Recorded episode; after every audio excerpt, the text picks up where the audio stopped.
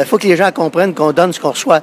Donc, il faut recevoir plus pour aider ces gens-là. Du non périssable, évidemment, euh, des nourritures pour enfants, des soupes en enveloppe en bois, des pâtes alimentaires et de l'argent, parce que ça nous prend de l'argent pour aller chercher la nourriture dans les grands entrepôts. Et avec chaque 10 qui nous est donné, on est capable de chercher pour 130 de nourriture parce qu'on paie seulement le transport.